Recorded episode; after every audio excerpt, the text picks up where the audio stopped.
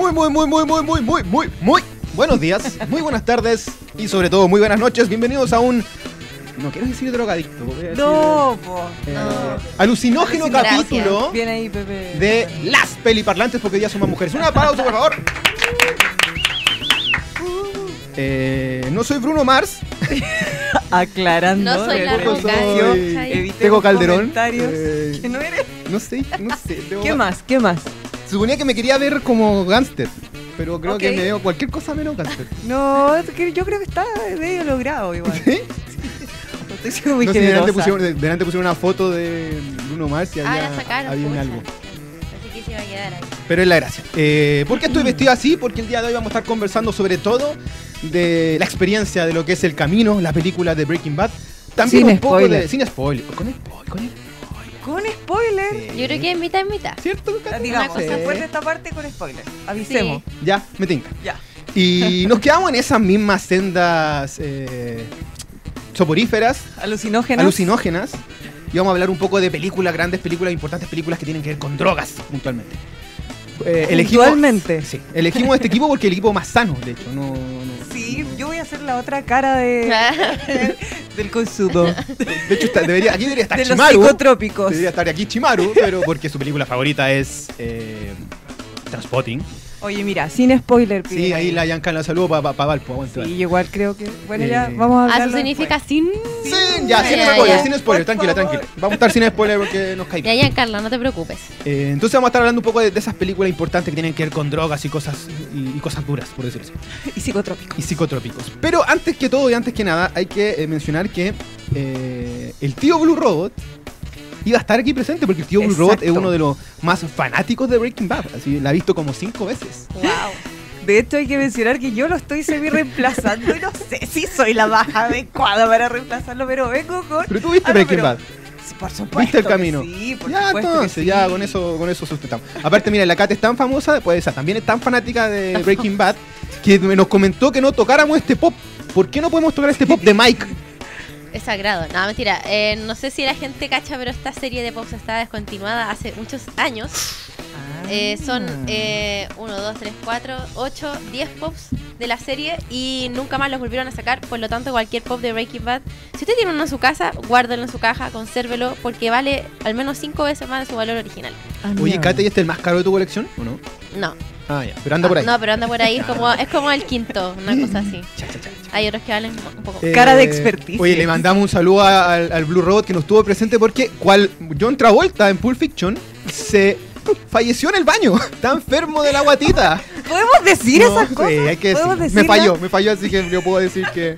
Porque también vamos a estar hablando de los 25 años de Pulp Fiction, una tremenda película que se relaciona Sí, cual mesa de ver. carrete. eh, Tiene- No sé qué tipo de cual, carrete, car- cual pero carnet tiene todo que ver. eh, con, esta cinta. Así que desde ya, eh, por favor, igual invitemos a la gente a Blue Robot. ¿Te tinca, Pepe?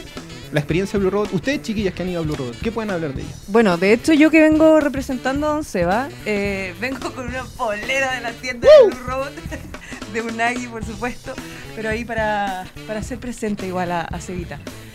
Eh, ¿Qué tienes tú de la tienda? No, bandera, bandera 537. bandera 537, piso 3, por favor, vayan desde ya a la experiencia Blue Robot. Y como son tan como el Cevita es fanático de Breaking Bad, dijo que iba a estar sorteando una polera de Breaking Bad el día de hoy. Tienen varios diseños bien interesantes. Sí, mira, hay atenti, cojines. atenti ahí. Cojines, Yo veo cojines, tazas, Pero, de estuches, pero tienen muchos poleras. productos de Breaking Bad. Tienen harto. Y también tiene de Peaky Blinders, que igual un poco hay, hay, hay harta cosa. Como la. Ondi. Como la Ondi. Oye, Ya. Kate, ¿qué hay que hacer para ganar esta polera de, de tienda Blue Robot de Breaking Bad? Indicaciones. A ver, qué, qué difícil. Que hay tantas preguntas que uno puede hacer, como por ejemplo, personaje favorito de Breaking Bad, o al ser, revés, el que más mal le caía de Breaking Bad. Porque ahí sí que tenéis Ay, como no. una O lista. villano favorito, a propósito de tu comentario. O el O- momento mejor, o los o- mejor momento. Su drogadicto o, o su persona influenciada por las drogas favorita También, del cine. también. Me gusta. Su droga favorita. Ahí comenten en los textos y No, también, no, no, por no. favor, hagan un pantallazo. vamos a hacer la droga favorita porque Claro. no vamos a incitar el consumo de las Eso. drogas. Lo importante es que hagan un pantallazo. Hagan un pantallazo. Mira, voy a poner el gorro como el, un como el pelado, pelado, el, el pelado de. el Ahí sí parece. Mars. Oye, pero. Sí parece. Eh, lo importante es hacer un pantallazo de este programa, compartirlo en sus redes sociales, específicamente en Instagram y etiquetar a NerdXL y a Tienda Blue Robot. Y ahí está participando para ganar una maravillosa polera. Sí, le tienen que dar un Bad. Numerito. Si no le dan numerito, mande el pantallazo de la historia. KTT por- su numerito. Eso mismo. Oye, pero antes, antes, Ok. antes de, de entrar a las drogas duras del cine, eh, hay que decir que tenemos un estreno y el estreno de la semana. Eh, No es- tiene nada que ver no con tiene nada que ver. ¿O igual sí? vuelan, ¿Ah? igual se vuela, igual vuelan en la película. Sí, no, igual tiene, tiene cosas que ver. Yo voy a hacer un alcance después, pero tiene cosas Ya, que pero ver. partamos al tiro con el estreno de la semana, un poco reseña, la reseña ñoña de la película La Nerdix de esta semana. Ya está arriba. Y ya está en nerdix.cl y la puede visitar. Y nos referimos a Maléfica. Maléfica. Maleficent. Oye, eh, grandes rasgos, por supuesto que sin spoiler, está totalmente recomendadísima porque está súper buena, toca temas eh, muy interesantes, por supuesto, y como lo digo en la reseña, al más puro estilo de Disney, que a mí me encanta. Así que eso está muy recomendada. Eh, cuando digo yo que tiene el alcance con el capítulo de hoy, es que visualmente es muy atractiva, así Mm. que para la gente que le gusta ver películas de cierto estado, eh, también es recomendada. Oye, eh, ¿y qué diferencia, o sea, cómo conecta esta segunda? Bueno, lo bueno La de, secuela. de la película que es eh, una continuación efectivamente, no es como estas segundas partes o secuelas que se van por otro lado, sino que retoman desde donde dejaron la historia de Maléfica, porque la primera es como que se trata de contar la historia de por qué se endureció su corazón y bla, bla, bla. Y aquí ya está superado todo eso y, y avanzan en el tiempo. Lo bueno es que ahora la antagonista, que Michelle Pfeiffer, la verdad es que se luce en su papel, Déjale. eh, la verdad es que el elenco en general eh, tiene una química súper interesante y logran hacer que uno como que empiece a empatizar con cada uno de ellos, incluso con los que tienen eh, objetivos malévolos, fines malévolos. Eh, me gustó bastante el tema como de madre e hija, madre e hijo, lo bueno, lo malo. Eso es como el Em, gran tema, ¿o no?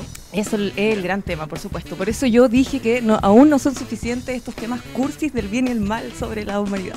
Así que eso está súper, súper bueno. Y Oye, se estrena mañana entonces. Se se estrena estrena mañana, mañana. jueves. Así que Gentileza Cine Color, pudimos verla. Eh, ¿Alguna pregunta, Kate, sobre Maléfica? Tú también tuviste la 1 y te, te gusta la, la película. Sí, claro. No, y lo que más me gusta de la película es que al final es una reinvención de lo que es la Bella Durmiente, pero, Mm. pero es una reinvención eh, bien hecha en el sentido de que no cae en los clichés de ya vamos a mostrar a el príncipe azul salvando a la doncella, sino que eh, acá podemos ver, no sé, la, otro, la, la otra parte de la historia, eh, así como así como musical que hay que se llama Wicked, que es como del mago de Oz, Ujú. que cuenta la historia como detrás de la, de la bruja ¿Verdad? y que al final tú dices le encuentras más razón a la bruja que a, a la que, que la, a la bruja mala que a la bruja buena Eh, hasta te cae mal hasta te cae mal Dorothy y es como esto es como parecido. Acá hasta la- las pequeñas hadas madrinas que se supone que eran súper buenas te terminan cayendo mal.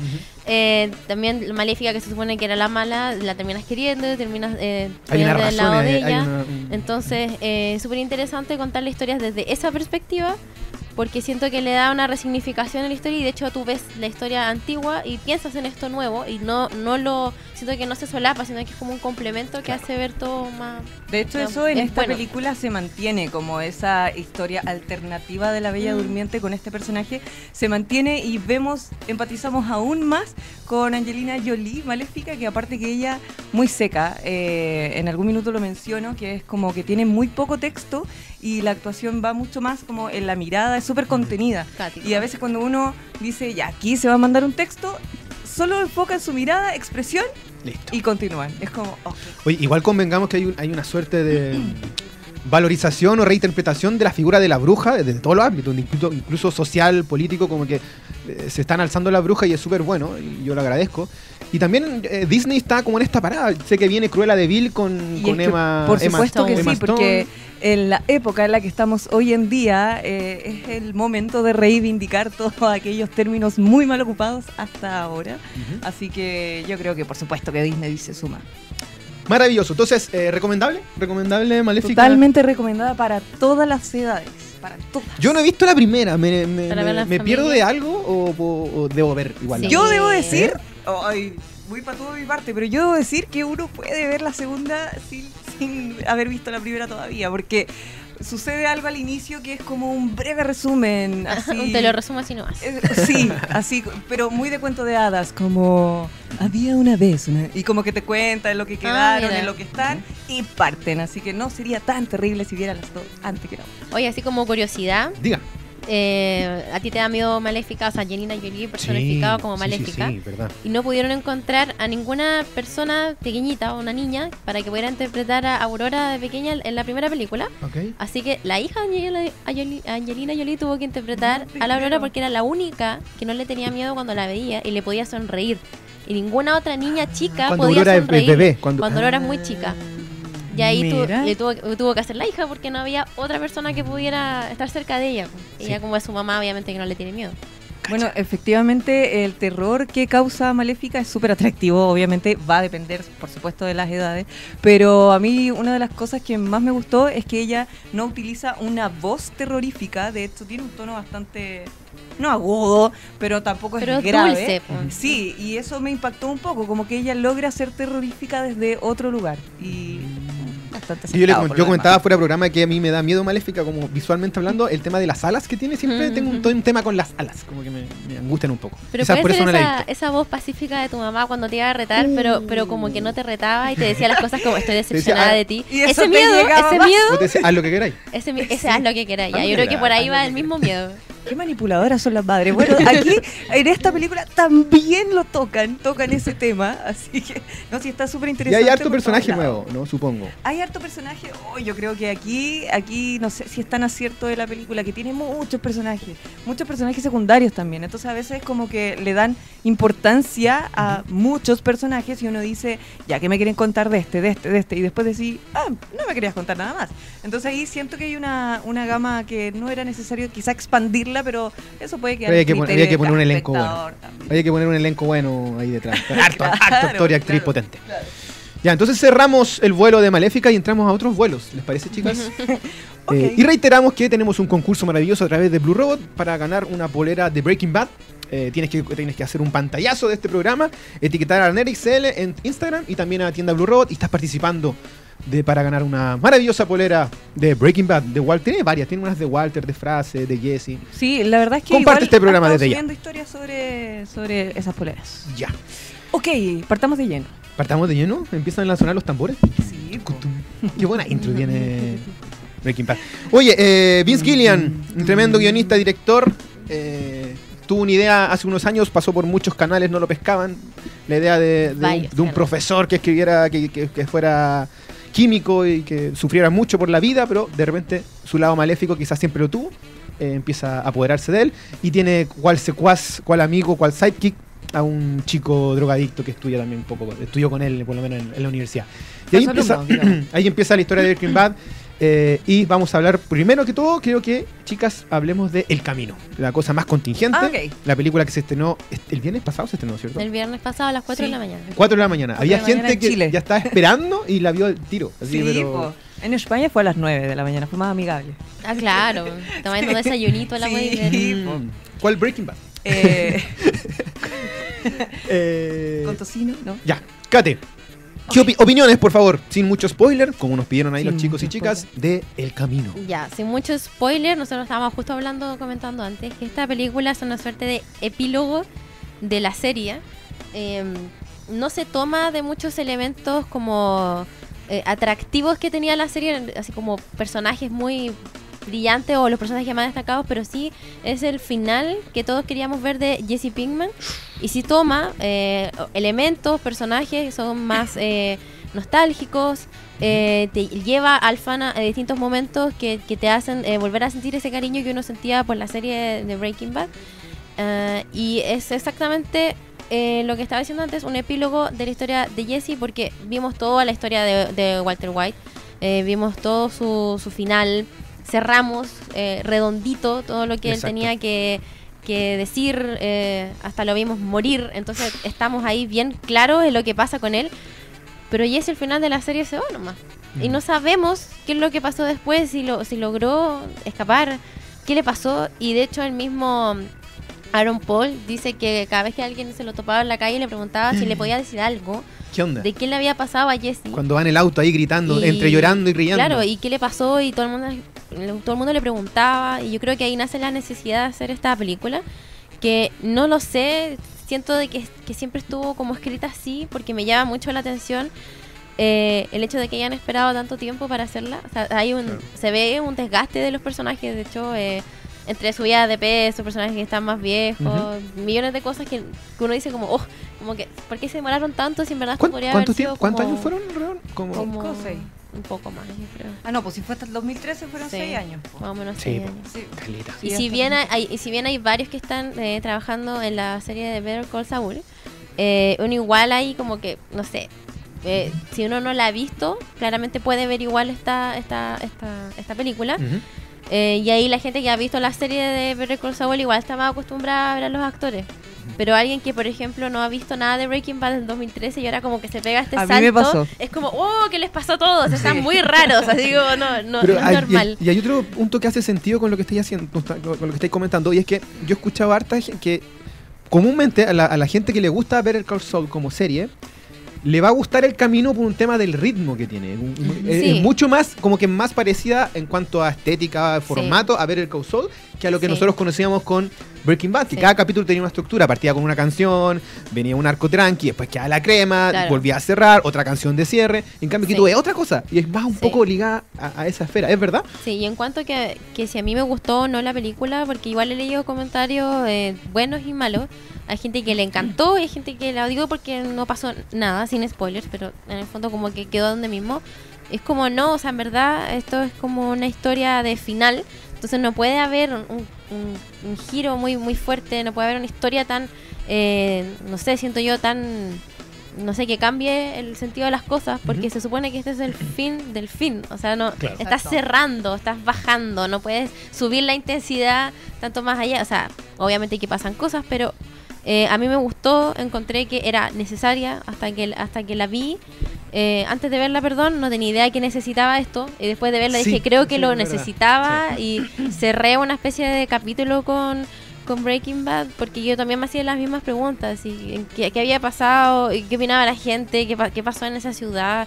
Eh, después de que todos supieron Hasta- que, que Walter era el culpable de todo. O sea, Hasta había que- preguntas incluso más obvias, pero que igual eran súper cuestionables de, oye, ¿qué onda con Walter White?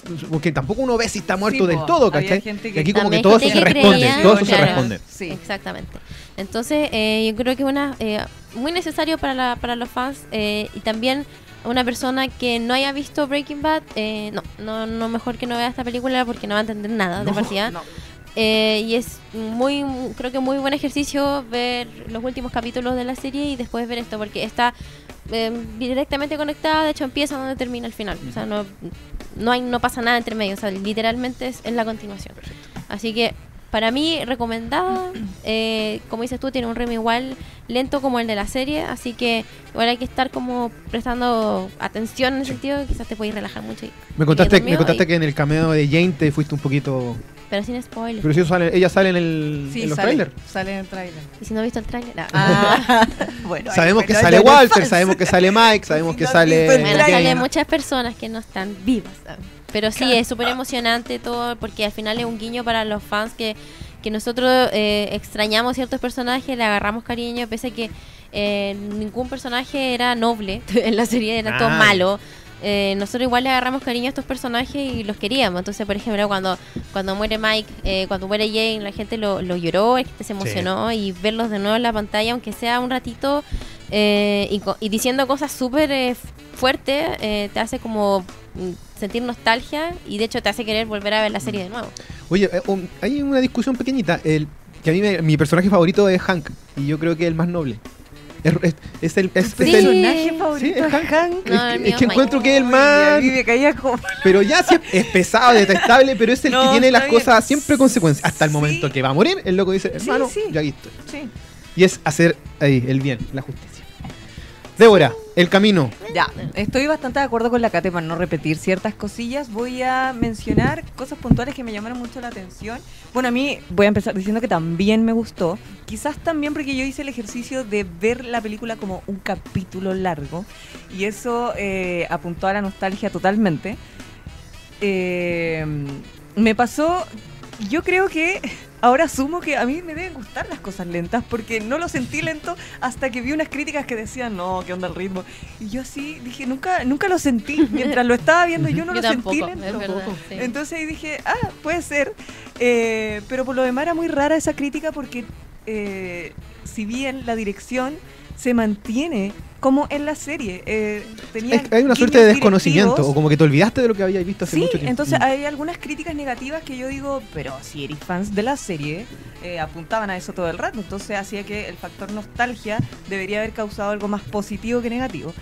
Eh, después, a mí me pasó que yo sí estaba esperando que algún día algo pasara, pero tampoco con mucho miedo, no sabía si me iba a gustar o no, porque tengo un amigo que es fanático de Breaking Bad. Yo, cabe la casualidad que la he visto una sola vez, pese a que sí la tengo en el ranking de top series, así muy buenas, pero solo la he visto una vez en la vida. Y este amigo, ah, le mando un saludo a Marcos, que la ha visto caleta, siempre cada vez que tiraban un meme o un posible sexta temporada de... Y uno como que... ah, y yo así, ay, no sé si quiero, no quiero, no quiero, pero sí, igual estaban en inconsciente como que respondieran todas estas preguntas con las Sí. que uno se quedó, eh, porque uno puede hacer muchos supuestos, pero uno igual estaba así como, igual me gustaría saber si esto es así o no. Y aparece el camino ahora y creo que yo le agradecí todo el rato. Eh, también me pasa mucho que con este director siento que le ha sacado el jugo a Aaron Paul porque eh, todas no las otras nada más. es que Aaron Paul fue tiene Breaking muchas Bad. participaciones en otras películas. Pero Eh, creo que en mi cabeza está en K-Pax, que es un y- personaje y Need for ínfimo. Speed, Need for Speed. No, yo ahora No, no, y en tengo. Final ahora Fantasy lo escucho, también. Yo escucho a Todd de Boyack Horseman. ¿Verdad? Escucho a Todd. Que es está- Jesse. Convengamos, es un Jesse empezó, versión empezó a liviana. hablar y dije, oh, ahora escucho a Todd. Y cuando veo Boyack Horseman digo, oh, escucho a Jesse. Como que tengo los personajes Pero cambiados. que convengamos que es como un Jesse eh, light, por decirlo así. Sí, es Jesse mismo light. personaje. Es no, el mismo. no, creo Pero que es todo que es, es mucho súper más parecido. inocente. sí. Ahí es cuando digo que es heavy que un actor depende mucho del director. Ah, como actriz lo digo porque es verdad. Eh, yo siento que en Breaking Bad y ahora en el camino, este actor es- le sacaron el jugo y eso también se agradece bastante, como que cumple su rol protagónico al, al 100%. Eh, y eh, no me acuerdo qué más iba a decir, pero eso a grandes rasgos a mí me gustó bastante.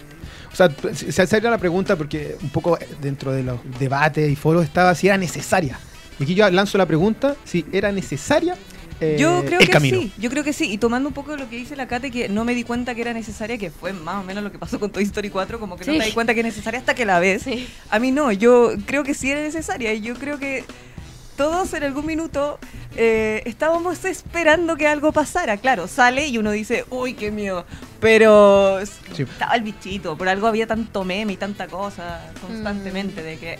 Porque eh, definamos que igual era como un, un- un- un fierro caliente hacer una película después de una, de para muchos la mejor serie de todos los O tiempos, sea, de que hecho- como bien decía la Kate, termina redondita y aquí te lanzáis en esta apuesta. ¿Qué opinas tú, tú de eso? Sí, no, la verdad es que eh, era, o sea, arriesgado creo que es poco, porque las posibilidades de embarrarla y de literalmente hacer un mal final del final eso, eran muy eran muy altas y, y de repente pasa que eh, por, por el tema de la- entre las lucas o, o que la serie es tan famosa y la gente lo pide, eh, los creadores estiran las cosas, estiran la serie, estiran la historia. Y acá en, en este caso fue una de las pocas series que, tan exitosas que ha cerrado una quinta temporada que es como poco. Y más encima lo- los capítulos eran eran poca- pocas o sea el Sí. primer la primera temporada tiene siete capítulos. O sea Exacto. son series eh, con temporadas cortas, con pocas temporadas, entonces era como lo justo y necesario. Entonces uno de repente dice, ¿para qué alargar esto si ya teníamos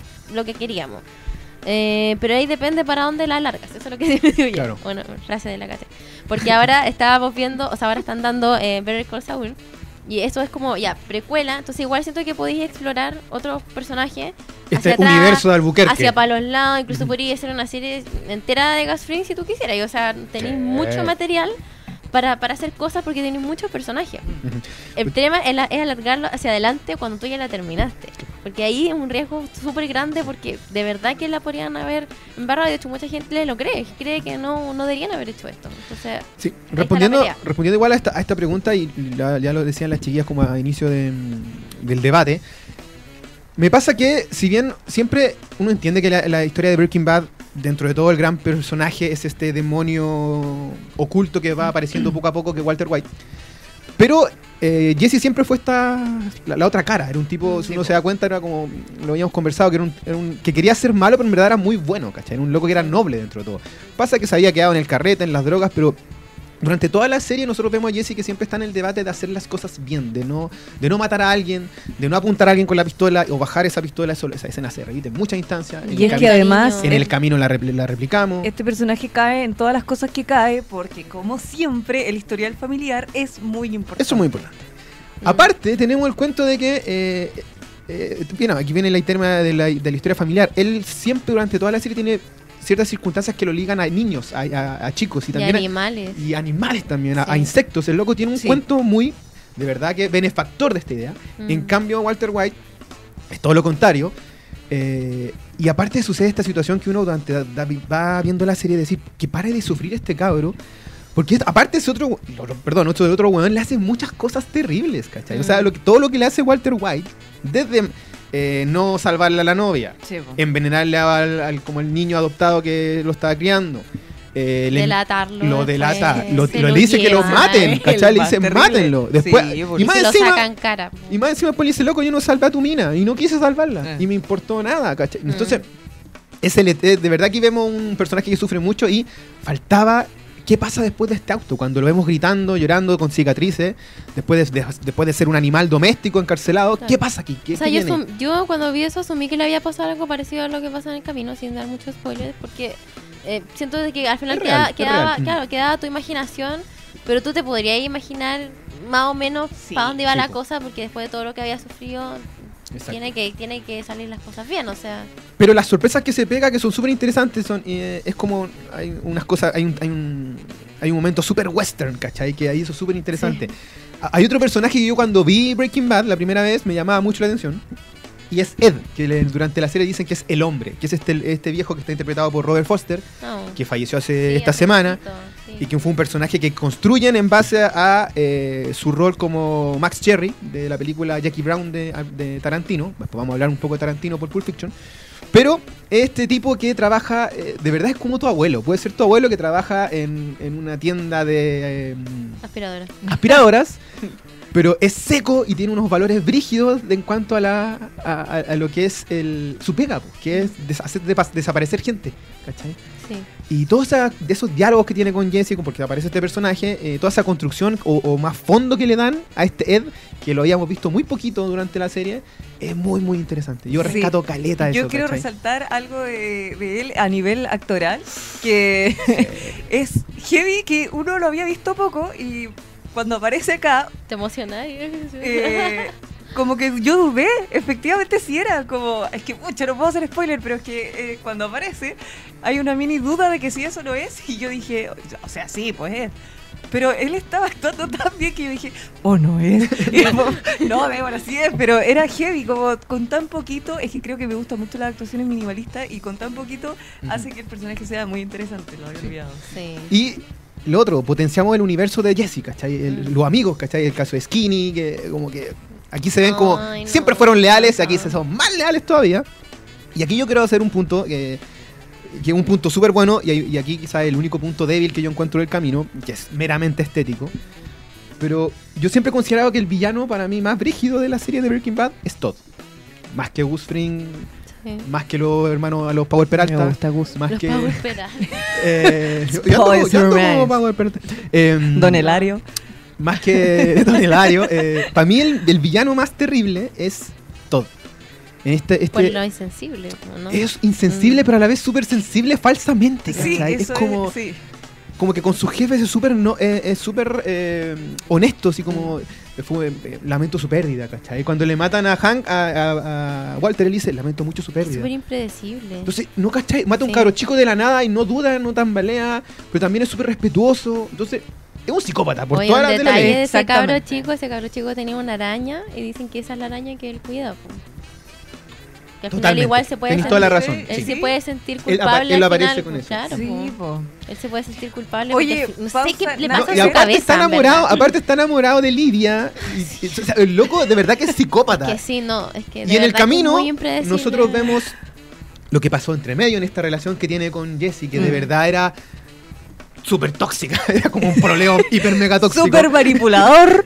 abominable. Eh, y eso yo encuentro que es Sí, increíble. eh, la actuación de Jesse Blossom por algo es tan bacana hasta el día de hoy. Sí. Y ahí fue una de sus primeras participaciones.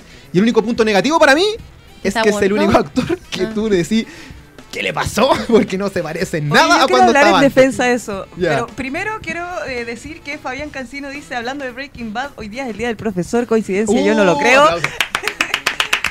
Voy a saludar a todos mis colegas. De hecho, era el otro tema propuesto. Sí, otro. ¿Drogas o profesor? Y ahora calzan, se juntan con Walter White. Mira, con. Heisenberg, se juntan. Marco Aliaga nos manda un saludo, saludo también. Perdón, es que no lo habíamos estado pescando. Y a Pepe, mí- ¿nos puedes yo poner soy- ahí la barra de A mí me gusta comentarios? leer el chat.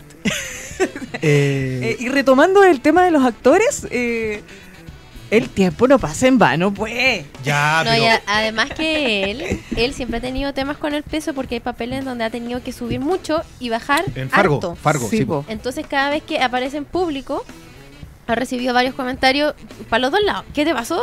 Porque estás tan gordo. ¿Y qué te pasó porque estás tan flaco?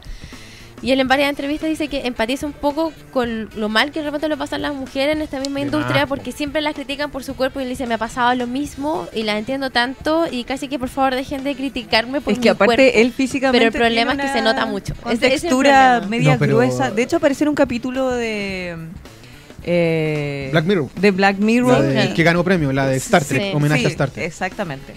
Su personaje medio nerd ahí. Pero eh, más, que, más que el tema de que esté gordo, ¿no? Lo que voy es que no lo trabajaron por último para que pasara más piola. que No, no te digo digital, pero.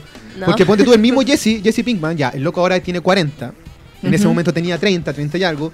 Pero con el tema de la barba y todo, pasa piola de que fue en esa última etapa cuando está encarcelado. Está como manchita de dejáis acá, pasar. está Sí, como Claro, acá, como lo dejáis pasar. hay una como que le crecieron los pasar. ojos. No Una- pregunté claro. cómo pasó eso, pero le Hay una tenue ojos. retención en esos tres meses de, de- de jaula. Pero, y, o el mismo personaje de Ed, es el mismo el viejo. ¿cachai? Ah, sí, él sí. O Saul también, que. En fin, hay varios personajes que Saul. pasan piola, pero eh, lo que pasa con Todd, yo creo que. Y Es más brutal. además le dan mucha importancia y relevancia a la misma historia del camino. Aquí lo vemos como era en su casa, un poco Sí, como que construimos ese personaje, que es, de verdad, insisto que es terrible, y- pero a la vez eh, maravilloso como está, está hecho. En resumen, un gustito para los fans, creo yo. Y, a- y totalmente merece verla. O sea, la gente que dice ahí que le da lata. no. Eh, O sea, que también es válido, porque sí. como ya es una serie igual- finalizada, puedes no querer verla y no mira, verla es y como está todo bien. cuando, te, cuando terminaste de almorzar y te ofrecen como un tecito, un cafecito, como es lo mismo. El- la O sea, es sobremesa. como- es Sí. Claro, es como, te la tomas así, ¿no? Pero en el fondo Sí. ya almorzaste, o sea, ya Totalmente. listo. Pero Exacto. para cerrarlo mejor, podéis tomarte algo después. Es lo mismo. Otra cosa relevante, por favor, si lo van a ver, eh, yo hice el ejercicio de ver, para mí y para Ah, muchos, como la crítica eso. lo dice, el mejor capítulo de la serie. Es más, hay artículos de cine que dicen que es el mejor capítulo en la historia de las series. Y es el capítulo antepenúltimo, que es Ozymandias. Ozymandias, sí. Que de verdad es una locura cómo está escrito, cómo está armado, cómo está Sí. construido. Que parte con un flashback de lo que vemos en la primera fase de, de estos personajes. Termina como ese capítulo, lo hemos conversado en otros programas, que es cuando Walter White del mundo se le va la cresta y uno sabe, y él Se sabe, da vuelta todo. él sabe que aquí pierde y que cagó. Sí. Esa- él, él reconoce que dice loco aquí, yo cagué. Eh, A mi destino está acá sellado, Hasta aquí me voy a morir, hasta aquí llego yo, Sí. pero tengo que vengarme y hacer solucionar todos estos papelitos antes. Sí. Entonces trata esto a Ozymandias. Después viene eh, algo como, como- como- tiene que ver con el, con el carbón, el nombre del, segun- del penúltimo capítulo, donde aquí vemos a Ed, que es este loco que borra Sí, los sí. nombres. Y después tenemos el último capítulo, Felina, una, cosa maravillosa, increíble. Y ahora el tiro, por favor, vean el camino. Yo creo, les recomiendo que hagan ese. La verdad ese, es que sí, porque yo ese camino, hacerlo efectivamente. A propósito de lo que tú habías dicho, y no lo logré por un tema de tiempo, y sí me pasó que habían ciertas cosillas que me hubiese gustado recordarlas más, como haber visto el camino y cuando hacían referencia a eso decir, ah, pero a rato Claro, era como, claro, uy, sí. esto era esto, ¿no? Y podría Sí, haber sido mejor resultado. Ponte tú en, en el penúltimo, cuando llega Walter al- de nuevo al pueblo, se encuentra con Skinny. Y le dice, ¿Estás haciendo? Eh, No, esto no es spoiler porque No, parte en ese no. capítulo. nos dice, eh, oye, pero yo sé que está cocinando Jesse. Y dice, no, si Jesse está en Alaska. ¿Cachai? Dice, no, si él sigue cocinando porque nadie puede hacer esa cuestión, él lo deben tener acá. Y como que tú, si veis No. la serie, te conecta todas las cuestiones que van a pasar en el camino. Pero Mm. todo, así como detallitos mínimos, eh, frases, eh, momentos, objetos. Que todo. ahí hay un desde la esfuerzo jaula, desde la jaula. no menor, en, eh, aparte que han pasado muchos años, que retomen la serie, porque la serie pasa como entre el 2008 y el 2013, pero en cuanto a historia de series, 2008-2010. Entonces termina la serie y más encima que pasa un montón de años, tienen que retomar en el 2010. O sea, son nueve años atrás, ahí hay una pega de continuidad que no es menor. Yo ¿no? Y la de, y de tecnología siento yo, porque el hecho de de, de repente eh, no tener este acceso que nosotros tenemos ahora, googlear todo y encontrar las cosas, Claro. eh, los teléfonos, al final eh, la guía telefónica. O sea, son detallitos que, que es bueno que a veces rescaten porque uno ya se le olvidó. O sea, a mí se me olvidó ya que había una guía acostumbrar con la telefónica. era de tel- Sí, es verdad. Eh, y ahora hay otro cuento que ya tiene que ver con esto que pasa con, al ver el camino, que me sucedió a mí. Y es que volví a caer en la pasta de- o en la, meta, en la metanfetamina. No sean literales, por favor. No sea literal, no, esto es todo, todo del arte, Bien, todo aquí. de la estética, Sí. todo de la... Oye, mira, como, como curiosidad, hablando de, lo- de los mejores capítulos de Breaking ¿Ya, ya, Bad, ya? Si tú te metes a IMDB, Internet Movie Database, que al final son los puntajes que la Sí. gente, yo hasta yo tengo una cuenta y le Ujú. puedo dar puntaje a una serie, eh, y tú pones los 10 capítulos eh, del 1 al 10, como el ranking Ujú, top, Los top. los top de todos los capítulos por puntaje. El primero es efectivamente Díaz de Breaking Bad, porque tiene un puntaje 10. 10 de 10 10. de Sí, 10. pero- No, locura. Y no hay ningún otro capítulo de nada que lo tenga. Y de esas 10 eh, capítulos de series, 6 son de Breaking Bad. 6. 6. Y los otros 4 se reparten en- entre, Entre Chernobyl- Doctor House. Ah, ya. No, hay uno de Game of Thrones, otro de Ya. Doctor House, una cuestión así como bien, bien variada.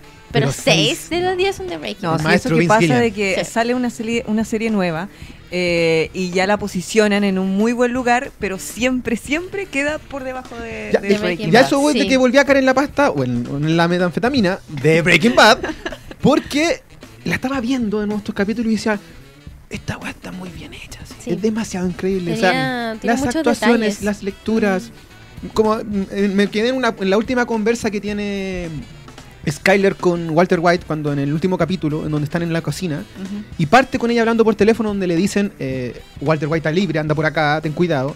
La toma se aleja Con y él está cuchillos. siempre en escondido, el Ah. supo está en un rincón y ya estaban juntos. Y empiezan a hablar y durante toda esa escena nunca están juntos, nunca se tocan, nunca se No. miran. Hay un pilar en un momento que los separa. A ella le llega la luz, a él no. De repente la enfocan a un microondas y en el microondas se refleja ella y él está en otra parte, se refleja en un cuchillo. Entonces, si uno ve Breaking Bad en cuanto a eso, a la, a la construcción simbólica que tiene de los Ujú. personajes, es una locura. Es Y un una datito locura. para fijarse también, el mismo director, el Vince, dice que nos fijemos harto en los detalles de las ropas de los personajes, tanto en la serie como en las dos series, como en el camino. Porque dice que él le da como harto enfoque a, por ejemplo, si el personaje se enfrenta, les va a poner colores, por ejemplo, eh, rojo. Claro, un rojo y el otro verde, por ejemplo. Eh, y por ejemplo, en un caso ya de las últimas escenas de Skyler con su hermana, eh, Skyler, por ejemplo, vestida de blanco y su hermana de negro. O sea, Sí, ya demasiado contraste. eh, El luto y la loca. Sí, o sea, de verdad que aparte de fijarse en las tomas, de fijarse si se toca, si no se toca, la ropa. Es un La buen ropa, detalle. ¿no? La música, la, La ropa, ropa. los te- o sea, ahí Brian Cranston, este caballero, se manda el papelón de su vida. Oye, hablando de llavetazos, eh, el siniestro dice, Felina, igual tres elementos que están presentes Sí. en la sangre, sudor y lágrimas respectivamente. Toda, toda la razón. Eh, Sinestro, mejor festival del universo. Fange, sí, después En vamos a decir por tranquilo, vamos a hablar de supuesto, Fange, es que el hijo. próximo capítulo va a ser especial. No se separe. Así que, oye, yo creo que ahí estamos cerrando eh, lo que tiene que ver con Breaking Bad para dedicar los últimos minutos a Sí. otras cintas que tienen que ver con... Y quiero tirar una, una última vivencias. curiosidad. Diga. Jesse se supone que se iba a morir en la primera temporada de ¿La Breaking dura? Bad. ¿En serio? Sí. Y se iba a morir en el capítulo 109, que nunca existió, porque cuando ya habían terminado de hacer el 7, hubo una manifestación, una huelga De los guionistas. de guionistas. Entonces pararon. Y cuando estuvo esta pausa, claramente cortaron ahí la temporada. Y ahí el director se dio cuenta del furor que estaba causando Jesse y de la química que estaba Hell, teniendo bitch. con Walter. Y claramente no lo mató nunca. Y, y ahí. Sí, Decisiones decisiones en la vida. Exactamente. Totalmente. Sí. Oye, eh, otra película que se alista dentro de los clásicos de, de temas drogadictos, por decirlo así, es Pulp Fiction. Lo primero que viene a la cabeza, Pulp. Fiction, que cumplió antes de ayer 25 años. 25 años. Mia ¿verdad? Wallace, Vincent Vega, Julius Winterfield, Ezequiel, eh, ¿cómo es? Ar- no es artículo, la, la Biblia, ¿cómo se dice? Ezequiel 25, versículo, Versículo. 17. Versículo, claro. Capítulo 25, versículo. Es que yo soy cero católico. Pero, en fin, está un poco hablando de este universo que construye Pulp Fiction, que cumplió 25 años y obviamente es Bella. un imperdible del cuento. Opiniones de Pulp Fiction. ¿Ha em- ¿Cómo ha envejecido Pulp Fiction, chiquilla? Eh, ¿Cómo ha envejecido Pulp Fiction? Sí, pues han pasado 25 años. pues. Es que pasa, pasa con Pulp Fiction que es hasta el día de hoy un referente que yo siento, ay, me voy a tomar de tu palabra, que no envejece porque... ¿Sabes qué era Bastian Bodenhofer? ¡No! ¿Qué ha hecho de malo y drogadicto? ¿Qué ha pasado? Ojo, Que en TikTok hacía de villano un poco. Marco Aliaga me arruinó a Barcos, tú estás bajo psicotrópico en este momento. No, pero a mí me pasa con Pulp Fiction que eh, yo creo que es referente teatral hasta el día de hoy y cinematográfico porque eh, ellos toman la- las drogas desde un lugar que, para mi perspectiva por lo menos, no tiene... eh, eh, temporalidad, no es como solamente de aquella época No, las po. cosas que pasan. Por eso no creo que sea una película que, claro, va envejeciendo porque va cumpliendo 25 años, pero es un referente que yo creo que va a seguir latente por mucho tiempo más. Y aparte naturaliza las drogas. No hay juicios en esta cuestión. Ah, no, Como pues que no las hay drogas son nuevas. Es otro personaje dentro del cuento. O sea, a mí lo que más me gusta de Pulp Fiction, o sea, no Ujú. sé si lo que más me gusta, pero lo que más me llama la atención es como el nivel de violencia desmedido y explícito, Y verbal. así, verbal, pero todo así como muy como en tu cara, pero al mismo tiempo te están contando algo como tan tan bien armado que es como que lo ignoraras. Como que da lo mismo, ah, están violando a un tipo, como Sí, que filo, porque me Claro. estoy concentrando A lo en que vamos, en lo- claro. a lo que Sí, vamos, te quedé que es saber qué claro. es lo que tiene El esa maletín. maleta, ¿cachai? Oye, qué triste realidad esa maleta. O Lo sea, te da lo mismo, o sea, te da lo mismo el nivel de que, que maten a alguien en el baño, que le disparan a alguien adentro de un condominio y Claro. que no sé, que se vieron un tipo, que maten a alguien en la calle, pero no, la maleta. La maleta. es que ellos mismos, cuando les salta sangre en la cara, como que su reacción sea como, "Ah, qué asco, como... Claro, sí. Eh, te No, cuando conversan, cuando conversan de la hamburguesa, del cuarto libre, todas esas Ah, líneas son increíbles, ¿cachai? Ahora, eh, mucha cuando pasó, eh, eh, estaba leyendo hartos textos de lo que hablaban de esta relectura de los 25 años, y un poco todas identifican de que Pulp Fiction es, para muchos es la película que define los 90, es como el Mm. corazón de los 90, porque Yo tiene un poco de toda la cultura pop de lo que es MTV, de todo lo que es la generación MTV, pero también, también se ríe un poco de la acción antigua de los años 80, de esos atipos que quedaban, Mm. pero también se juega con el desorden de los años 90, porque tiene una estructura que como guion fue súper desordenada. Parte con el inicio y final, pero eh, hay cosas que no son Y que lo vas relevantes. y- entendiendo, de hecho, no. La cero- primera eh, vez que uno la ve, yo creo que no entiendes, hasta que termina recién entiendes, ah, y como que va a ir conectando las cosas. Sí, y aparte que y lo que decías tú, ellos fueron como desordenados porque igual Tarantino acá como que eh, era como, ya traigan la, peli- la peluca de... de mm, Jules se llamaba el De Samuel Jackson, sí, de Jules. ah, Jules. Eh, y no era esa peluca y como que se enojaron todos y la iban a ir a devolver, pero después fue como, oye, no, ¿sabes que te queda bien? Ya ponte la peluca. Después, oye, falta una billetera y Tarantino pasa la billetera y ahí... y- sí, eh, entonces el auto que después se lo roban y como a los 20 años lo recupera. Eh, Esta película fue súper desordenada, pero yo creo que por lo mismo causa lo que causa, como a nivel del Y espectador. convengamos que debe ser el soundtrack de muchas Oh, películas. sí. O sea, la, la banda sonora que tiene, Sí, el, el, el, mara- el baile que tiene John Travolta con Uma Thurman en, en esta escena que están como en la tema de bowling. Totalmente. Y vámonos directamente a la droga. eh, lo ¿Por que tiene claro, que ver con, está calificada como con esta droga? escena, la escena de la sobredosis. Sí. Sí. Por favor, o sea, ahí pueden. ¿Qué fue cuando la vieron por primera vez? ¿Qué sintieron? Bueno, esa escena está grabada al revés. ¿cachai? Está- tenía la cuestión enterrada y se la sacan y después la, gra- eh, la dan vuelta para que se vea como que se primer están plano. enterrando. Claro, sí. No, brutal porque me acuerdo que la primera vez que la vi, yo, o sea, nervios, o sea, me le están enterrando algo a alguien y cualquier cosa con aguja me da nueva cosa. pues, Entonces me decían que te lo entierren como acá y sin pudor porque era como directo, Sí. directo A mí me al pasó pecho. lo mismo con esa escena, que cuando yo veo ese tipo de escena o cuando jalan, como que lo primero que viene a mi cabeza es pensar como en el lado del actor y digo, ¿qué estarán jalando de verdad?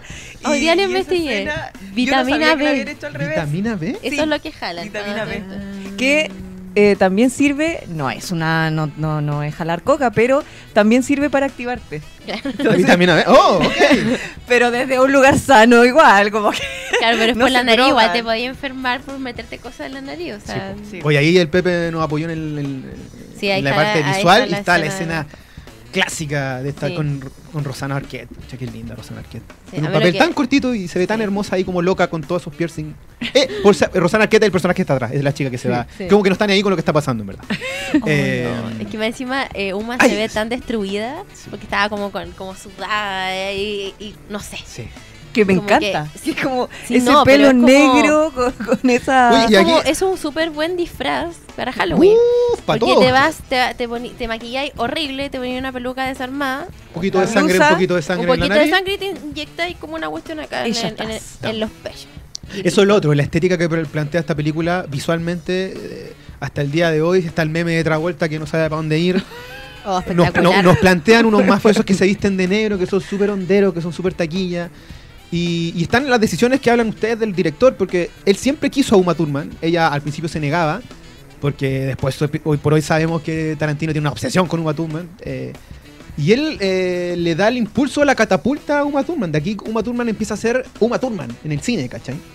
Lo mismo Sí. pasa con John Travolta, que John Travolta lo habíamos visto en eh, Fiebre Sábado por la Noche, sí, Gris. De ahí vino sale un poco de lo después- que es el bailoteo y el canturreo. Y el-. Después se cae, cae todo y él dice, no, yo quiero a John Travolta, ¿cachai? Yo quiero que él sea, quiero reactivar esta estrella que está Sí. perdida, está más gordita, está más vieja, lo reactivo y más encima le doy una escena de baile mítica. Sí, no, esto si no me equivoco, Uma igual tenía un poco de nervio de bailar con John Travolta porque De decía, es que él es muy bueno. ¿Y qué hago yo? Y, y claro, voy a, voy a hacer esto y hacer como así, pero no voy a hacer nada más porque el otro es muy bueno, entonces voy a quedar en ridículo. po. Entonces por eso sí, yo ese creo que paso, los mejores- ese paso tan cortado sí. porque no quería como hacer más cosas en verdad. Casi ciútico. Está- Yo sí, creo que los mejores ciútico. pasos de John Travolta siempre son los mínimos que pasa en este baile y que pasa también en el baile de sábado. eh, ay, ¿Fiebre de sábado por la noche? Sí, sábado. con esta canción de los Gees, Sí, Mm. todas Eh, son del que- Locura.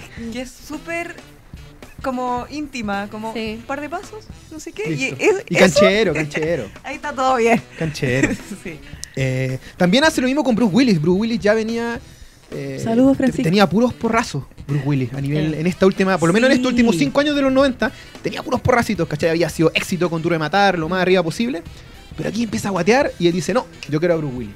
Y lo deja en un papel que es cero de acción, salvo la escena final. Sí, mucha gente decía Pero es eso, solamente ver a este Bruce Willis desde otra, ver- de otra vereda, ¿cachai? Como la del actor, del no, drama. pero ya cuando Bueno, pierde el reloj, o sea, Lo, lo, lo bacán, lo bacán, lo bacán, que a mí me gusta mucho cuando aparece Bruce Willis, esta escena como en plano secuencia, que a mí me gustan mucho las películas cuando tienen escenas de plano secuencia, claro, después caché que no había sido real, pero en el minuto dije, qué bacán, porque ahí, claro, mucha gente dice, oye, aquí Bruce Willis es cero Bruce Willis, pero en realidad ya el hecho de que el plano estuviese como siguiéndolo a él con Mm. su pelada, eh, igual te hacía como, a mí no me sacó mucho de lo que significaba este personaje, mm, porque todos dicen Sí. a Bruce Willis actuando como Bruce Willis.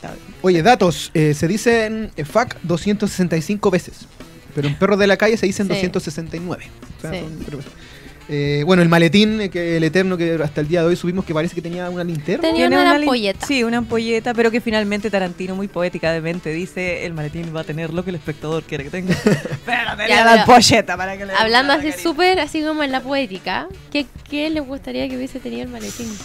Chan, chan, chan. ¿Tiene que ver con la película? Directo- No, que el- puede ser cualquier cosa al fin del día. Pero a mí, Sí, yo po. siempre pensé que, eran, que era como una especie de joya muy... Ya, no sé, era algo valioso. Algo una valioso. historia una vez con ¿Ah? eso. Sí, pues sí. Yo siempre pensé que era como una joya de alto valor y que valía mucha plata o, o- o no sé, algo así, pero era una cosa muy chica, era como un, un- un Claro. puntito que Como brillaba mucho. Un diamante. Yo me, yo, solo, sí, o sea, no yo me iba más en el rollo como del valor, pero como familiar, así una foto, ponte tú.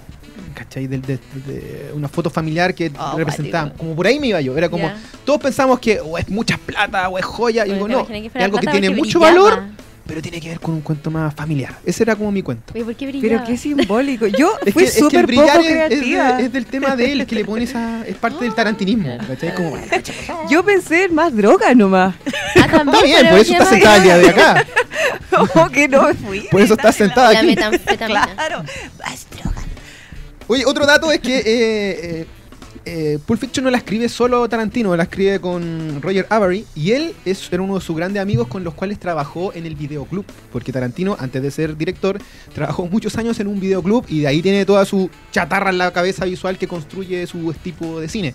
Y él lo, él- ellos juntos escribieron este, este. Y eh, por favor, vean el video que está en YouTube de cuando gana la Palma de Oro a Mejor Película, eh, hace 25 años, donde se acerca todo el elenco, va Samuel Jackson, Flaco, va John Travolta, Bruce Willis, va Tarantino, y cuando va hasta a punto de hablar, una señora del público dicen, ¡Es una mierda! Y grita como tres veces, vale, callampa la película, es una mierda. Y Tarantino hace, apatá, y sigue hablando.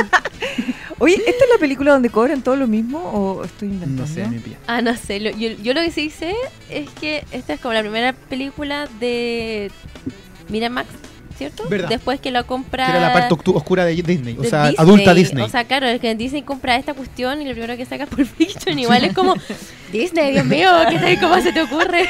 ¿Dónde está tu criterio? Pasa que Disney quería ganar Oscar de, de el tema adulto. Claro. Entonces se juega las cartas por Miramax. ¿cachai? Mm. Y bueno, Mm. Miramax es la productora de Brainstein, hoy, hoy por hoy personaje más terrible, más abominable que el caballero aquí, Walter White. Oye, eh, ¿cómo estamos de tiempo, Pepe? ¿Cuánto queda? 10 minutos. 10 minutos. Yo creo que, eh, Kate, tú elegiste de unas otras películas, de repente si puedes eh, elegir dos de esas tres, que un poco de Ay, Ah, pucha. a ver. Yo también voy a tratar, yo igual tengo una lista un poco larga, pero voy a tratar de seleccionar las que son emblemáticas en cuanto al, al cine droga. Ya. A ver, cine de droga. Lo primero, cine de droga. Cine Ya, roja. cine estupefaciente, mejor. Lo primero que se, me va- que se me viene a la cabeza cuando pienso en eso es El Lobo de Wall Street. ¡Oh! Chun, chun, Debe chun. ser la última gran película en cuanto de droga. La última, a nivel de, de tiempo, No sé. temporalidad. La última, la más reciente quizá. A nivel de droga, mm, No me sé, estaba haciendo igual pensar. es harto tiempo. bueno, hace seis años, o sea, como hace seis años que no hay en esa una película ¿En así. Yo creo que no. ¿Puedes de- comentar ahí, por A nivel de calidad, no. O sea, ya, pero dale, continúa. Claro, ya. Bueno, esta película, eh, si alguien no la ha visto, por favor, es como un must de Bueno. todas las películas. Ni siquiera como de droga, sino que de. Es primero, historia basada en hechos reales. Sí, pues, el- ¿Cómo se llama el libro? El Biografías. Camino del Lobo. Claro, El Camino de Lobo de Wall Street. Eh, creo. Eh, ¿Cómo se llama? De historia de eh, personajes, eh, claro, en el fondo que de la vida real, pero biopic, comillas, claro. biopic, eh, pero personajes en el fondo de la vida real que siguen eh, en, el, en el mundo, por así decirlo, haciendo lo que ellos mismos Vino para Chile, de hecho. Vino- Claro. hizo una charla. Este tipo, el, que, el, protagonista de esta película, se dedica a, dar charlas porque de verdad a él le fue bien y aprendió mucho en las bolsas, eh, donde él trabajaba y donde se empezó a, a hacer su éxito. Eh, y esta historia es de Jordan Belfort, que vemos ahí, interpretada por Leonardo DiCaprio, que creo yo que es la película por la que debió llevarse el Oscar más, Te que- apoyo chorro mil por ciento. Más que por la otra. Eh, 20 que- bolsas de The coca Revenant, las que me encanta de Revenant, pero esta, me, oh, esta la embarró. No, la Eh, y acá, claro, tenemos grandes personalidades. Está Margot Robbie, está Matthew Jonah- McConaughey, Jonah Hill. Jonah Hill. Y Jonah Hill, por hacer estas escenas aspirando vitamina B, le dio bronquitis y tuvo que hospitalizarse porque le, no, se enfermó. Porque era mucho era Sí. mucho aspirar por la nariz, aun- aunque no sea algo malo, igual, igual Oye, se pero enfermó. mira, si- Oye, si en no esa hago- si- escena donde, perdón, donde tienen que darse un beso Leonardo con Margot, lo hicieron como 26 veces porque los dos estaban muy nerviosos. Ay, ¿En serio? Y ella decía, yo estoy nerviosa porque él es Leonardo DiCaprio y jamás pensó que él estaba nervioso y después le decía, no, yo estaba muy nervioso porque tú eras Margot. y era como, Eh. "Eh". no, pero ahí grabaron muchas veces. Oye, potenciando lo que dice la Cate del- de la actuación de DiCaprio, si nos, si nos acotamos a lo que tiene que ver el cine como drogadicto, por decirlo aquí, aquí nosotros lo vemos en dos etapas. Una cuando se manda esos bailes, que está como en un nivel extremo de, De felicidad. de felicidad, locura, y cuando está en el piso y Ya no, se, y no se mueve, y eso es así como pura Su baba. cuerpo, su, eh, su Sí. cuerpo. Ese momento Sí. es totalmente de- del tema que estamos hablando el día de hoy. Eso, esos Bueno, dos- él se juntó harto rato niveles. con este personaje. el- Martin Sí, Scorsese. para poder hacer... No, no, pero el personaje, Ah. el que escribió el libro, el... Ah, Ah, con el. Jordan Belfort. Sí, harto rato Sí. tuvieron que compartir porque como lo estudió, lo estudió Oye, pues sí, este, rato. este Leonardo es un profesional. Y eh, bueno, esta película tiene un- una gran cuota de improvisación de parte de los actores. A diferencia, por ejemplo, de Breaking Bad, que estuve leyendo que, eh, por ejemplo, no los dejaban improvisar No, nada. Vincent Todo Cuático, exactamente sí. lo que dicen Gil- aquí. Acá Gillian no. ahí es brígido. sí. Acá no, acá no. O sea, Martin Scorsese es como ya, improvisa lo que tú quieras. Y parte de las improvisaciones eh, es Matthew McConaughey pegándose en el pecho. Sí, po. Era un, Era un training. era un training que él tenía él para salir a actuar y de repente lo empieza a hacer y Leonardo DiCaprio pone una cara, así como, ¿qué estáis haciendo? Y es la misma cara que queda después en la película con cara de, ¿what? Ya, es esa misma cara. No la cambiaron, dejaron la misma, dejaron la misma toma. Así que, por ejemplo, eso es improvisado. Y así como otras cosas también eh, el- son improvisadas. Y, por ejemplo, la escena está donde eh, Leonardo DiCaprio eh, ya está así demasiado drogado y tiene que ir a cerrar, meterse al auto porque, es cuando así.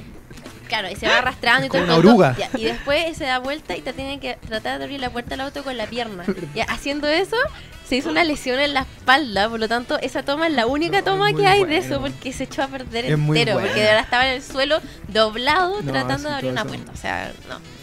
Eh, y bueno, eh, yo creo que a mí me gusta mucho esta película, creo lo que te había dicho por, por el tema de la actuación de Leon- de Leonardo DiCaprio, pero también me gusta mucho por Margot Robbie. Claro, una- ahí parte su. Sí. yo, yo la amo a ella. La catapulta de Margot. yo, yo la amo a ella y me encanta como su, su cambio de, de rol, porque claro, ella llega como la distracción en su momento, y claro, y, y Jordan se separa de, de su esposa y se casa después con esta, entonces ella llega como la, la novedad y después toma responsabilidad Sí. y me encanta porque Sí. siento que una- muy personaje, empoderamiento porque en el fondo eh, te, hace, te hace ver, o sea, ella muy bonita será, muy modelo será en la película, pero no era un objeto de distracción, no no es ¿cachai? No es algo que tú puedes solamente desear, sino que tenéis que quererla con todas las Sí, de la le ley. dieron algo no Me superficial. encanta esa parte. Dato relevante es que Scorsese se construye, bueno, Brian De Palma, Scorsese, Coppola, en los años 70, 80, con puras películas que tenían que ver con mafia, droga, y el tipo siempre lo ha dicho que toda esa etapa del cine la, la vivió jalado. El loco iba, grababa jalado, iba a los premios jalado, de repente no se movía. Scorsese estaba jalado siempre. Eh, pero cuando hace el logo de Wall Street, él dice, tengo que llegar a ese nivel de cine que yo construía en los años 80, 70, que era como full droga, pero desde otra parada, ya soy viejo.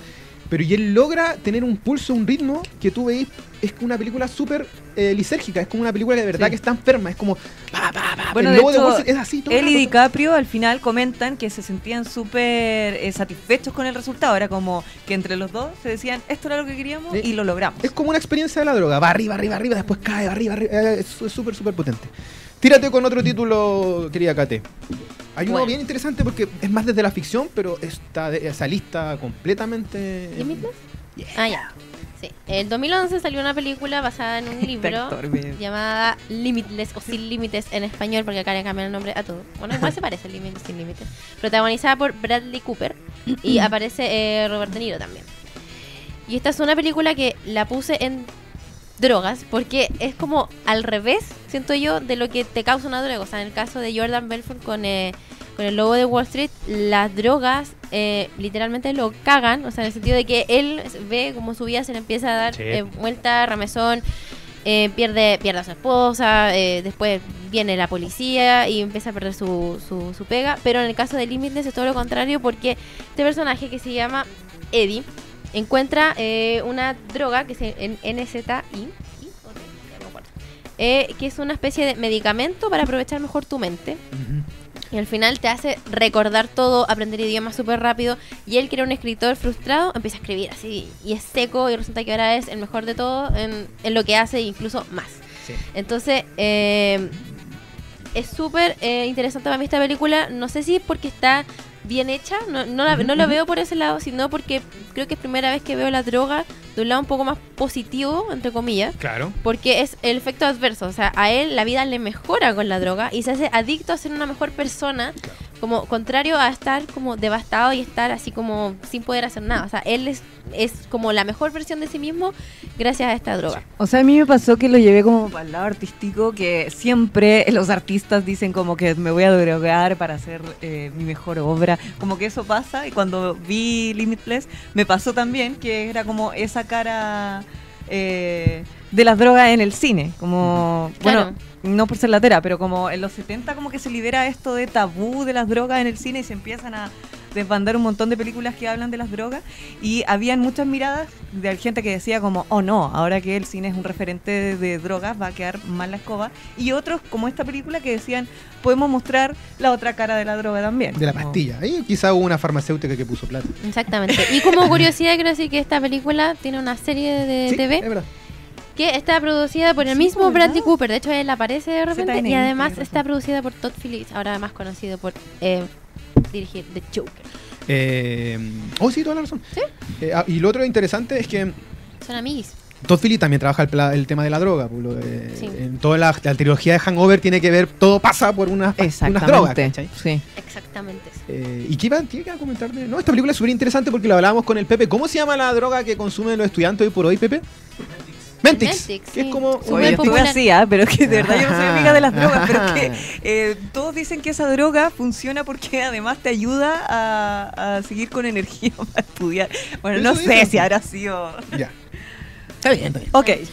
Oye, em, voy a hablarla, pero me voy a quedar en la importante. Yo tenía en la lista eh, Piña Express, que es para el, el que es marihuanero por esencia. Le va a encantar esa película que tiene Seth Rogen y James Franco. Buena dupla. Año 2008. Muy buena dupla. Buena dupla.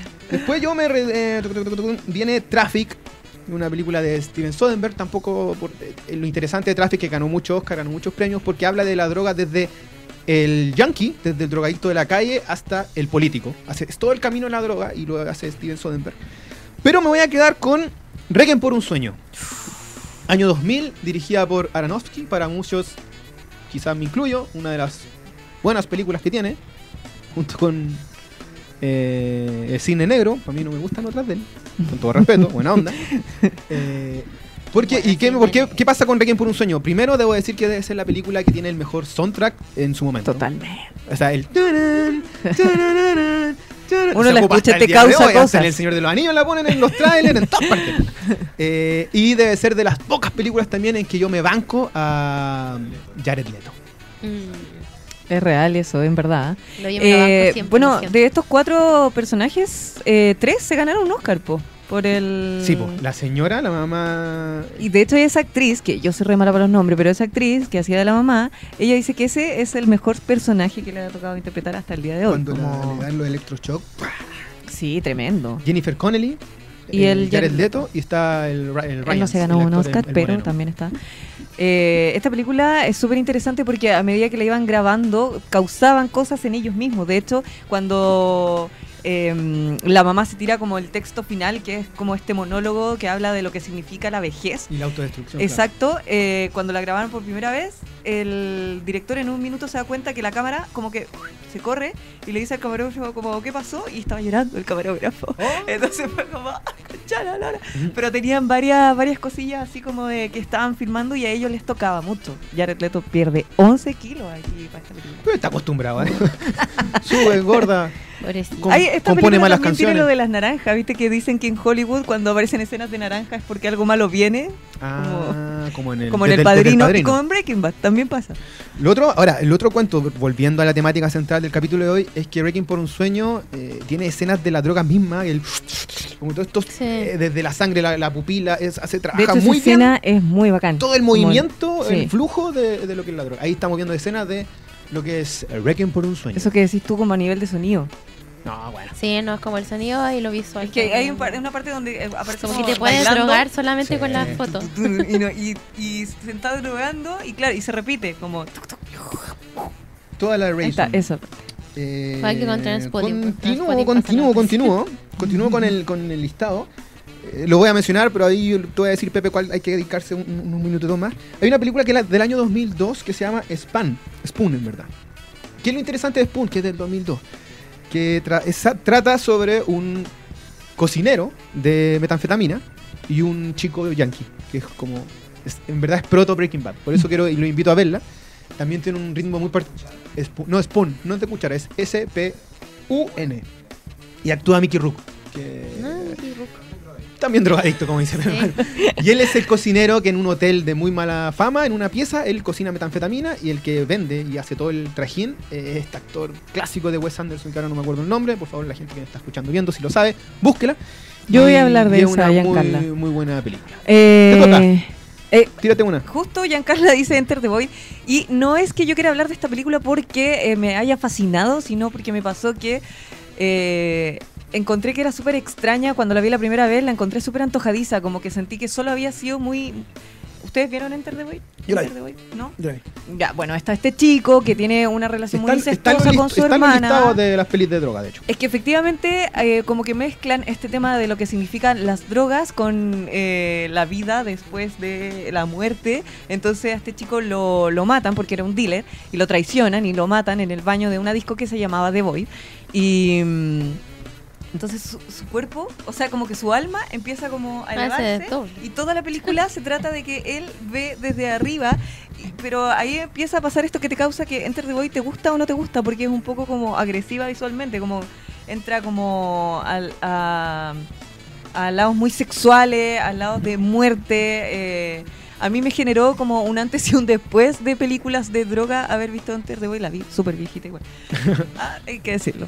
Eh, pero me pasa con este director, em, ¿cómo se llama este director argentino? De, que también hizo ¿Los secretos Irreversible. Ah, el Gaspar no es. Gaspar Noé, el mismo director de Enter the Void, que tiene esta cosa media extraña que te hace como que te guste, pero que te causa mucho A mí no me ruido gusta. Que también. como a mí todo no me muy... A mí me gusta, pero, me causa ruido. Eso a mí no me gusta. Sí, Gaspar sí. Noé es lo más no me gusta. explícito que hay. Voy por otro, otro, otro elemento. Eh, otro dato que un poco ir a la latinoamericana, Ciudad de Dios, brasileña, año 2002, eh, dirigida por Antonio Melier. El niño, el niño que hace de eh, ese pequeño, eh, adulto joven, fallece por temas de droga. El que hace del niño de, ese pequeño, cuando es adulto joven, en la vida real, en las favelas, su vida no cambió para nada y muere por temas de sobredosis. Dato importante. Eh, a nivel chileno, Calugo Aumenta, años 90. Calugo Aumenta, película chilena de drogas. Pero ahora me quiero detener con, para muchos y muchas, quizás la película de drogas eh, a nivel de popera, todo lo que relaciona, y es año 1996, Transpotting. Ah, Oh. pero por supuesto, Transpotting. Bueno, Transpotting, el director mismo decía que la heroína eh, la llevaba a una práctica sin sentido. O sea, porque Transpotting significa esto como de mirar los trenes pasar o algo así y que era una acción sin sentido. con- Claro, También. entonces por eso decía ponerle Transpotting a esto y que es muy divertido lo que causa esta película visualmente, incluyendo la escena de, del baño con caca, que no era caca, era chocolate, pero aunque la gente No, diga como, oye, es asqueroso. chocolate, uno dice, no me importa, yo veo caca, como, es muy grotesco lo que te genera. No, a mí la escena de la visual. guagua es la que me, me traumatizó Sí. así hasta el día de hoy. No puedo ver guaguas. Ah, no te En el techo. En el y que su techo. cabeza gire. Claro, no puedo ver eso. No, puedo. No, de hecho me da nervio. Siempre miro para otro lado cuando Sí. veo esa parte. No, no puedo. Y hay que, y, y hay que, otra cosa súper importante que tiene Transpotting, y también un poco va ligado al, al tema del ritmo, de, la idea de la droga, de la acción de, de estar drogado, es que la música es súper hondera. La música que tiene. Transpotting, ese soundtrack, eh, un saludo a Chimaru, eh, nuestro querido Chimaru, su película favorita es Transpotting. Es como, el loco tiene las zapatillas de los personajes, ¿cachai? De, Yeah. de, de, de Ronton y de Sick Boy. Entonces, les fascina. Y sí, pues tiene que estar sí o sí Transpotting dentro del, del listado. Mm, Discrepo un poco de la secuela, pero me parece muy bien que hagan este Sí. ejercicio de cómo, cómo los drogadictos jóvenes son cuando son ya cuarentones, cincuentones. Es como muy real ese- esa idea de que en verdad tu droga tiene otro pulso, tiene otro ritmo, ya no es tan intensa y ya estáis metiéndote en otros rollos, que tu gran droga es la juventud. Esa, esa, Claro. esa, esa foto que saca Transporting 2 de que tu, tu gran droga es volver a ser joven, lo encuentro súper, súper chulo. ¿Opiniones de Transporting, chiquilla? Eh, no sé, desde Ewan McGregor. A, a mí me pasó, bueno, eh, McGregor era como el actor en ese minuto. A mí me pasó que cuando yo la vi, no la vi chica igual, no, no veía a los actores como los veo ahora. No, Eh, es su mejor momento. Aparte que sí, pues era su mejor momento, Sí. pero aún así, por ejemplo, McGregor iba a protagonizar La Playa en su minuto hasta que el director de La Playa se dio cuenta que existía un DiCaprio. que el mismo, es Danny Boyle. sí, po. Entonces pasa con este, con esta, me- a mí me pasó con esta película que no la aprecié tanto antes, sino ahora más, más de grande. En la Blondie. Eh, Dato curioso que el actor se tilló el pelo rojo, pero como era pelado su personaje no pasó piola. Sí, nadie se dio cuenta que era teñido. Ahí está, hola Chimaru. 136 capítulos esperando este momento. Mira, Ay, el pesado. Todo sexo, alcohol y drogas para ti, Chimaru, ubícate. Claro, él esperando solamente los capítulos donde se habla de drogas. se habla de Ewan McGregor y de eh, Reino Unido y droga- drogas y gente fleite. Sí, es verdad. Lo que dice Chimaru McGregor es Jesús para mucha gente. McGregor, eh, eh, para mí, es de los pocos actores queda lo mismo la película que hagan. Puede ser muy Sí, mala. Es que te pasaste. Sí. Pero él siempre actúa bien. Sí, O sea- no, y es heavy, es heavy. Es como cuando Dudo en, dicen- dudo en la que viene ahora. ¿Cómo se llama, Prey. Esa. Pero Sí, yo la- te apuesto que lo voy a ver así. Igual actúa bien este. Es que como bien, esos pues, memes que salen que como eh, estos actores que son como camaleones, Ya. pero él Sí, nunca pues. está y él de verdad que es heavy sus transformaciones Sí. en, en cada película. Eh, yo creo que él, Kate Blanchett, son muy poquitos. Deben ser en un listado de cinco de que película que le coloqué, Woody Harrelson, No, y está Meryl como tuna. Aparte. ¿Cómo se mantiene así? ¿qué onda? Pase la receta. Para ser blanco, eh, está muy bien mantenido. Ella, la negra. No, es que la otra vez conversábamos eso, que los actores afroamericanos como que no envejecen. Will Smith es el gran ejemplo. Y tienen casi la misma edad. Oye, Eh, oye, Beto Cueva. Betito, Eh, Betito también. Ya, ese es el vino, ¿viste? ese es el vino. Yo creo que es el vino que Pero ese es promociona. comerciales de vino. Eh. ¿Cómo se llama? Eh, No, dale. no podemos decirlo porque no van No hace promoción de cosas que bueno, no la nos verdad es que para este capítulo vinimos... Otro de los comentarios Ah, de, de películas. Winnie the Pooh. ¿Por qué? ¿Por qué? Oye, están ¿Qué hablando de que drogadictos Pooh? y ahí está Gary Oldman, el profesional. Winnie Pooh dice acá. Everyone. Sí, un buen drogadicto Ah, también. Everyone. Oh, Everyone, no. muy buen drogadicto. También Sí. tenemos a Chaggy en Scooby-Doo, otro famoso droga- drogadicto, que pasa piola, pero también es drogadicto. Claro. Ay, qué buena Hoy está dentro, la gente lo ha comentado, y Pánico y Locura en Las Vegas, año 1998. Eh, Johnny Depp, Benicio del Toro, que Benicio del Toro después protagoniza Traffic, entonces casi como que tuve ahí dos películas drogas de él. Eh, y es la historia de Hunter S. Thompson, el más famoso periodista, escritor del estilo Gonzo, donde tuve ahí, ahí una locura enfermiza de todo este viaje que tienen estos dos personajes. Dirigida por Terry Gilliam, de ser unas pocas películas que, que escapa de- del, del escenario que lo hace generalmente este director, este tremendo, tremendo, tremendo director. Y por Ah. último, eh, también tenía Inhala, que es una de Johnny Depp, que también es sobre narcos, actúa con Penélope Cruz. Pero también, entre el listado de la gente está hablando, yo creo que no podemos dejar de lado el año 1983. Al Pacino contra Car no, Scarface. Scarface, por supuesto. Cara cor- iba a Cara decir cortada. O contra cara. Contra cara, que también es de droga, pero cara cortada, Scarface debe ser de la película más jaleras que existen. en Chimaru, es que llegaste tarde, no nos podías retar porque solo hablamos de tan poquito.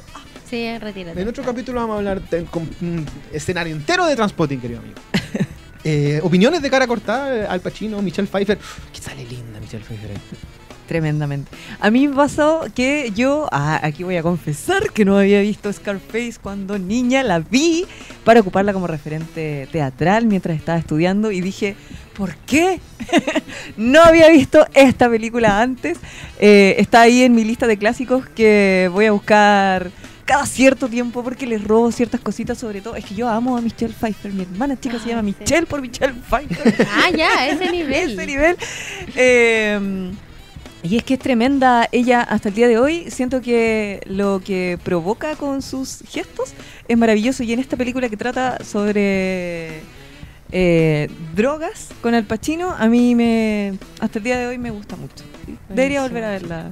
Dirigida, dirigida por Ryan De Palma, que era del grupete de los directores de los años 70-80, que eran súper buenos para la cocaína. Scorsese, Polanski, Coppola, Oye, pero el piño, Brian De Palma. sí, pues toda y la de ese razón. piño había un, chiquitito que se sentaba en otra mesa, pero era buena onda nomás. Y se llamaba Steven Spielberg. Y como, no, ya, pero ven a sentarte un rato acá. Quédate aquí. Claro, eh, ya. ¿estáis solo? Ven. Dale, chupa, chupa. No, ya, ya, ya. No, vos sois muy chico. Claro. Y él obviamente Mirá tomó otra línea del cine, totalmente. Bien ahí, Claramente. bien ahí Spielberg. Es más, eh, hay una foto muy entretenida, se la pueden ver en Google, que se ve el piño de Brian De Palma, como los jaleros, por decirlo así. Y en otra mesa está Spielberg, Robert Zemeckis, que es Volver al Futuro, eh, Joe Dante, Gremlins, y está George Lucas. Es como los ñoñitos, los populares drogos. Y eh, ambos, a, a los dos piños les fue bien hasta el día de hoy. ¿Qué más? ¿Qué más? Eh, eso, por lo menos eso tengo el listado de, de películas en cuanto a drogas. No sé si tienen alguna más. ¿Tú tenías otra Yo que tenía una de? Robert Zemeckis, po. ¿Verdad? y, que, y que escapa a la droga típica, por decirlo así, a la, a la droga fuerte. Así que por favor. ¿El vuelo no? Sí, el Sí, vuelo. pues. Pero, Pero no, no es droga que típica, escape- cocaína y alcohol, Dios mío.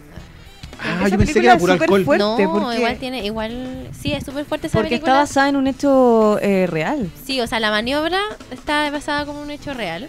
Se trata de un piloto que eh, iba volando obviamente en, en su avión eh, y antes de, de subirse eh, ingiere drogas, alcohol Y el avión tiene eh, un desperfecto, se le echa a perder un- en la cola y él hace una maniobra bastante alocada para que la gente no, no, o sea, para que el avión en el fondo no se estrelle de punta Exacto. y así salvar a la mayor cantidad de gente y logra salvar a, a- a la mayor eh, cantidad de tripulación.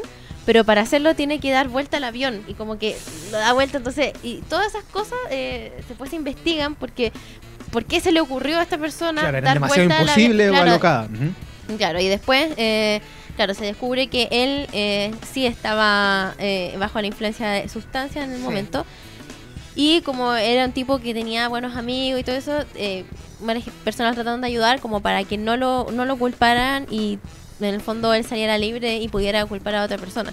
Y acá la, la gracia de la película, y por eso yo recomiendo que la vean, porque en el fondo te está tratando de mostrar eh, qué tan lejos tú puedes llegar a- por tu adicción. O sea, el loco Claro. claramente está tiene un problema, está enfermo como todas las personas que son adictas, pero todas las, todos tenemos un límite que no vamos a, a traspasar. Entonces, acá la, vidas. la quizás. idea, claro, y, y la idea de la película es descubrir qué es lo que más le importa a, a- a él, porque uno de repente podría pensar que quiere cuidarse por él mismo o, o por los otros, eh, quién es la persona que, que él más quiere, entonces ahí la idea es como tratar de meterse en la cabeza de, de este personaje que está interpretada por Denzel Washington, súper buena actuación, estuvo Tremendo. nominado al Oscar, el guion de esta película también estuvo nominado al Oscar ese año, el 2012, Eh, así que mira, no sé, a mí me, me encantó esta película, no por... eh, siento que la historia es como súper sencilla, es como muy. ABC, o sea, empezó entre medio y una conclusión, pero la actuación es súper buena y eh, la angustia que te hace sentir durante toda la película, yo creo que vale la pena por eso echarle un ojito. Un dato medio ñoño Netflix, y, pero- y- y rápido de esta película era que el director tenía tan claro el objetivo de la película que eh, en su minuto era auspiciada por Budweiser y ¿En él hizo mandó a tapar todas las escenas que se viera porque Sí, él pues, no quería marca. incentivar a que eh, la gente eh, tomara como una marca específica de y hubo escenas que tuvieron que grabar y otras que simplemente De hecho, la cualquier marca, no hay ninguna marca en esta película de nada, exacto porque la idea Oye, no era incentivar. Hashtag curado manejo mejor. Oye Sí. Esta película promueve No, eso. no, no, sí, no, sí, Hashtag pero- curado manejo mejor. es que de verdad la cantidad de gente que a mí me ha dicho eso, No, de- en serio, es absurdamente es insulso. brutal. Entonces, ya pasó el 18, pero viene el año rápidamente, nuevo. eh, no me acuerdo quién pone por ahí, Crank entra en la categoría, Uchimaru. pero por supuesto que Sí, sí. desde la por ficción, totalmente. supuesto que sí. Eh, También habían dicho que, que opinábamos del remake de posible remake de Scarface con, con Pablo Larraín. No, por nada del mundo. Yo también digo que Hay no. películas que se tienen que dejar ahí, como y tienen que yo estar. no soy fan de Pablo Larraín, la verdad. Uh, ah, ya. ¿No te gustó Emma? no, a mí no me gustó. además. Perfecto. Eh, Doctor House, otro adicto de la, de la, de la televisión. sí. Oh, yo voy a defender a Tox House. Aguante Doctor House. Sí, él está como en el mismo ranking de personajes que uno debería odiar, pero los ama. Pero los como ama, qué terrible. Walter White, Sí. Pablo. Escobar de Narcos, y Pablo Escobar de Narcos. Y ahora el Joker. Y ahora el Joker, Se lo suma el Joker. También se suma. Oye, Joaquín Pepe, ¿cómo estamos de tiempo? Estamos Terrible pasado, pero nunca ah, tanto como en The Walking Nerd. Así que eh, vamos con el ganador o ganadora de la polera de Blue Robot. La polera de Breaking Bad, gentileza Claro. de Blue Robot, No le hagas que ojalá haya dejado el trono. a la gente. Ya hablaron de Clímax de Gaspar Noé. No hablamos de Clímax. No a mí hablamos me de gusta Clímax, Gaspar solo a, habla- a mí me gusta Gaspar Noé, la verdad. Pero debo decir que todavía no veo Clímax, pero sabéis que últimamente me la han recomendado tanto, la voy a ver. No. El ganador o ganadora de la, de la polera de, Blue, de, Breaking Ah, Bad pero es... enfocado. Es que me Ah, falta, pero concentrado. me falta, me falta. Claro. Eh, La droga, la droga. es el número 5, así que amigo o amiga, eh, vamos a comunicarnos contigo por interno para que a partir del lunes retires la polera de Breaking Bad, gentileza de Blue Blue Blue Blue, Blue Robot. Ah, pero con efecto. Sí, obvio. ¿Cuál droga? Eh, y eso, ¿algo Ya, pues. más que decir? Nada más que decir, yo creo que estaríamos mucho rato hablando de esto porque es un tema que da para mucho, mucho, mucho más. Pero qué falta, Pero Pepe falta. Manu, Pepe Manu nos está echando. Ah, no, mentira. Saquen los carnés. No, mentira. Todo esto es absurdo, no estamos bromeando desde la sí, ficción. es que ya deberíamos habernos ido y no nos hemos ido, entonces estamos de ocio aquí. Ah. Sí. Oye, Kate, un millón de gracias por estar presente. Lo mismo tú, Débora. Muchas gracias Pepe por Manu, invitarme. a toda la gente que nos escuchó, nos vio. Comenten, sigan Comentó. hablando de otras películas que se hayan pasado, de o series que tengan que ver con el mundo de las drogas. Esto fue Las Peliparlantes. Adiós.